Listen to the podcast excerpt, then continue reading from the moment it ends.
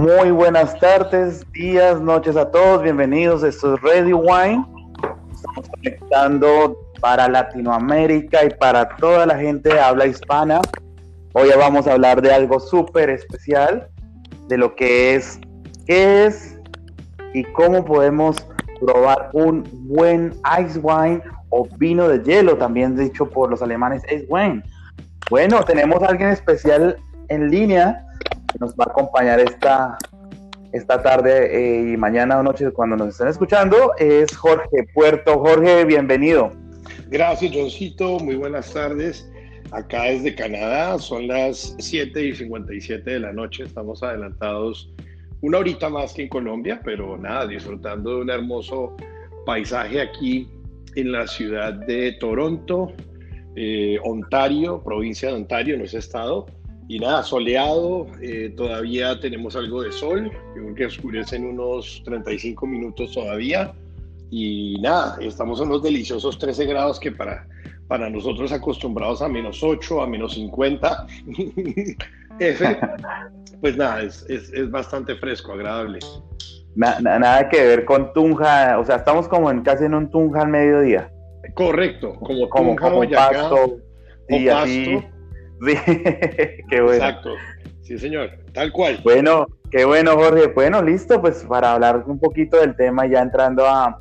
Me, gusta hablar de este tema es porque tú estás muy cerca de los viñedos y donde se procesa este vino eh, en Canadá, pero bueno, antes de entrar a esto, quisiera que nos contaras de pronto qué variedades de uvas, cómo es este estilo de vino, cómo se hace este vino, porque ese es el inicio, cómo se hace este vino. Bueno, Johncito, nada, ante todo, el vino de hielo, o lo que llamamos acá en Canadá como ice wine, que obviamente se pronuncia como ice, hielo en inglés, eh, tiene una historia bastante interesante. Los mismos canadienses eh, dicen que no son los creadores del ice wine, o el ice wine, como se diría en alemán, es creado en Alemania, eh, pero son los han perfeccionado el estilo de hacer Ice Wine. Entonces, eh, son muy claros en decir que ellos no lo crearon, ni crearon el sistema, ni crearon la metodología de elaboración, sino que la perfeccionaron y en efecto es el, país número uno en exportar más Ice Wine al mundo. Eh, la historia data, es una historia obviamente extensa, pero para hacerla corta, eh, de, de, comienzos de 1790, cuando los productores de vino en Alemania, en zonas muy frías, que producían comúnmente variedades blancas como el Riesling, el Gewürztraminer, el Silvaner, que son variedades blancas que se dan en zonas frías, eh, de alguna manera no querían perder su cosecha. La cosecha, como tú sabes, en el hemisferio norte, en los paralelos 45 ya, eh, el invierno llega mucho más rápido, entonces el otoño es más corto y eh, parte de ese otoño, que es en octubre, ya tiende a ser bastante frío lo que, lo, que hacían estos productores que no podían de pronto recoger a tiempo esas cosechas era que la uva se congelara por accidente y de igual manera procesar la uva ya, ya congelada. Esto con el fin de no perder la cosecha después. Eh, buenísimo. Ajá. Sí, buenísimo. Me, me, cuentas, me cuentas muy bien. Bueno, digamos que así como que comenzó el tema de la historia de nuestro igual prácticamente es muy alemán. Eh, ah, este, tenía también entendido que es como también muy austriaco.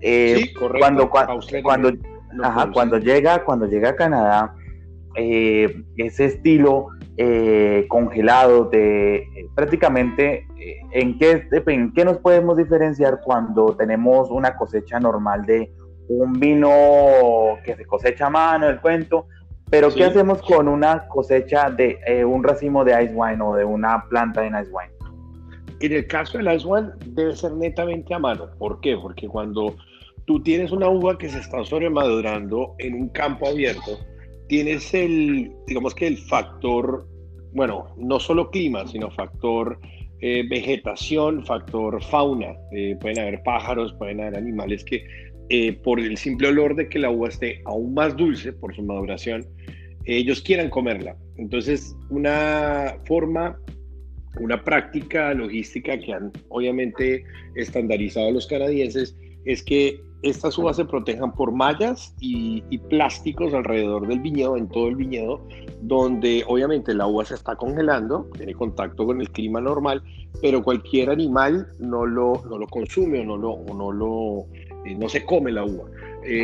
la uva es procesada manualmente y se procesa congelada. Si no está congelada y la temperatura está a menos 8 o menos de menos 8, pues no se puede elaborar ice wine. Inclusive aquí está regulado en, en Canadá y se regula el tipo de uva. En este caso se regula que sea una uva llamada Vidal, que es la más común, es una uva blanca, y una vitis vinífera que se da aquí en Canadá, pero también eh, hace poco que estuve hace una hora en el, en el LCBO, que es donde se venden los licores, vi unas etiquetas de Ice Wine corroborando que no solamente fuera Vidal y en efecto hay Cabernet Franc, que dan Ice Wine excelentísimos, hay, hay Cabernet Sauvignon, hay Rieslings, hay Gewürztraminer. Entonces se amplía el espectro de que solo el Ice Wine, el Ice Wine de Canadá se ha elaborado solo con la variedad blanca Vidal. Eh, también tiene una particularidad, es que la uva, por más que sea blanca o en el caso de las tintas como Cabernet Franc y Cabernet Sauvignon, sean rosadas, es que ante todo hay una, o sea, se quema, se, oxida por el frío. Eh, se quema y se vuelve de alguna forma marrón. Entonces al final, cuando hay esa, esa presión, hablemos de 3.5 kilos, kilogramos de uva, ahí estamos extrayendo aproximadamente 375 ml. O sea, ni siquiera si comparamos a un vino tranquilo, ya voy a explicar un poco por qué, digamos que la producción de estos vinos se hacen en botella pequeña, es porque se necesita tres veces más uva por kilo para producir media botella. ¿sí? Cuando uno dice, oiga, mándeme un vinito de acá de Canadá para Colombia, eh, la media botella, la media botella te está costando 20 dólares. Aquí nos está eh, hablando de que, que, fácilmente puede costar lo que vale una botella de champán. Es real. Una buena botella de champán. Sí, pero yo hablaría puntualmente de una bodega que queda acá en Ontario, que se llama Inniskilling. Inniskilling es una de las más tradicionales. Ellos han ganado premios inclusive en Vinexpo. Eh, han tenido como la medalla de oro eh, en, en, Vinexpo como mejor vino revelación, mejor vino de hielo revelación, pero esos son añadas muy especiales. Una, otra particularidad, por el grado de dulzor y por la maleabilidad, o sea, que son vinos que se dejan añejar mucho en barrica, se utiliza mucho el roble francés y se utiliza mucho el roble canadiense. Eh, se han dado cuenta que tanto la carga de azúcar tanto la carga de tanino que le aporta la barrica los hace muy longevos. Inclusive uno va a la tienda y hay avisitos que dice ideales para añejar y esas son botellas de más o menos 40, 90 dólares. Entonces, si puedes, llegar, si puedes llegar a algunos sobre los 100 dólares, que ese es el promedio de un champán, digamos una Laurent Perrier, una eh, Cristal, no, Cristal es más, más costoso, pero digamos que una lo explicó eh, promedio estándar, son botellas de champán de 80 dólares, de 90 dólares. Bueno, Jorge, pero qué, qué, rico como, como, como tener esto, esto eh, acá. Quería comentar también que cuando tú pruebas un buen ice wine, ¿en qué te, en qué te infieres o qué, qué resaltarías cuando pruebas un ice wine? ¿Y qué, fue, qué, qué tipo de maridajes tú, que ahora por ahí nos estaban contando que estás de chef, haciendo cositas pues interesantes. sí, sí, sí, Todavía no soy chef, me quiero certificar obviamente. Todavía para eso falta año y medio, pero muy contento aprendiendo. Estudié, estudié en Humber College, mm, un, poco alejado donde vivo, pero es un, es un college ideal para gastronomía, para hotelería. Eh, tiene unas instalaciones increíbles y aprende mucho de cocina. Bueno, respondiendo a tu pregunta, el vino, digamos que el ice wine si hablamos de organolépticamente, sin duda es un vino muy fragante. Eh, parte de su proceso en frío, precisamente, hace que el vino se mantenga, mantenga sus aromas. Eh, los canadienses están orgullosos del producto, muy pocos conocen, muy pocos aprecian el, el hecho de que sea un vino pequeño y, costoso. Es como el que toma buen café y aprecia una buena taza de café y está dispuesto a pagar por kilo, no sé, hasta 40 dólares por un buen café o, por un buen grano. Acá ocurre lo mismo. Para tomarte un, ice wine simplemente necesitas refrescarlo, enfriarlo, no congelarlo. Eh, y organolépticamente, sin duda, te da color, primero si hablamos de color, una, una, una, tonalidad topacia en algunos casos, si hablamos de los blancos añejados y con cierto eh, guarda en botella. Eh, tienes colores entre los dorados, tonalidades muy brillantes.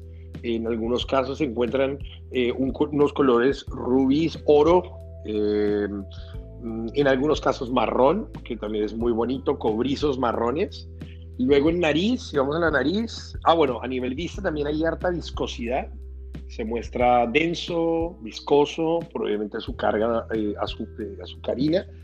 Y obviamente el dulzor puede variar entre los, digamos, 15 hasta 40 gramos de azúcar eh, por, por, por, bote, por 370 ml. Eh, luego a nivel olfativo, bueno, puedes encontrar guayaba, papaya, eh, puedes encontrar melón, Mucha fruta tropical. Mucha fruta tropical, tal cual, tal cual. Algo de mineralidad, sí, esa es la descripción. Algo de mineralidad, de pronto algo de cítricos, lima, cáscara de limón, eh, inclusive pimienta blanca, sal. Luego a nivel gusto, de entrada es amable, obviamente tiene un dulzor elegante, se permanece la acidez, la acidez es lo que va a balancear el dulzor lo hablaba José Rafael Arango, otro gran colega, maestro de vinos en Colombia. El gran José comenta que los vinos, cuando hablábamos el año pasado en alguna feria de vinos, que tuve el honor de sentarme con él, él me decía, Jorge, es que si tienes un vino dulce y no hay acidez, no hay balance.